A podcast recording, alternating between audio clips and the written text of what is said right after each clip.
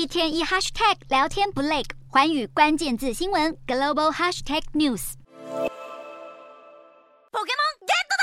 日本动画《精灵宝可梦》主角小智，还有他的伙伴皮卡丘，将在二十四日播出的《宝可梦旅途：目标是宝可梦大师》最终章，为长达二十六年的冒险旅程画下句点，正式交棒给新世代。小智和皮卡丘即将隐退的消息公布后，引发全球粉丝暴动，各国网友纷纷对童年回忆谢幕表达不舍。而多数粉丝们最在意的就是被小智遗弃将近二十四年的比雕，到底会不会在最后一集跟小智重逢团聚？想必全球粉丝都将准时收看。日本时间晚间六点五十五分的最终章揭露这一大谜题，并告别童年偶像宝可梦。一九九七年开播至今，依然人气不减。动画、电玩、卡牌等周边商品在我们的生活中无孔不入。根据统计，在二零二一年 Pokemon Go 手游巅峰时期，宝可梦全球商品营收高达新台币三兆元，大大赢过 Hello Kitty 还有米老鼠。粉丝们认为宝可梦能如此历久不衰，原因是创作者每年持续推出不同风格作品，一边吸引新粉丝入坑，一边让老粉丝爱不释手。日本自一九七零年代以来就是全球最盛产动画动漫的国度，数十年间不仅热销全球，还累积越来越多粉丝量。专家分析，能做到这一点，是因为日本打造流行文化商品的主要手法就是去日本化。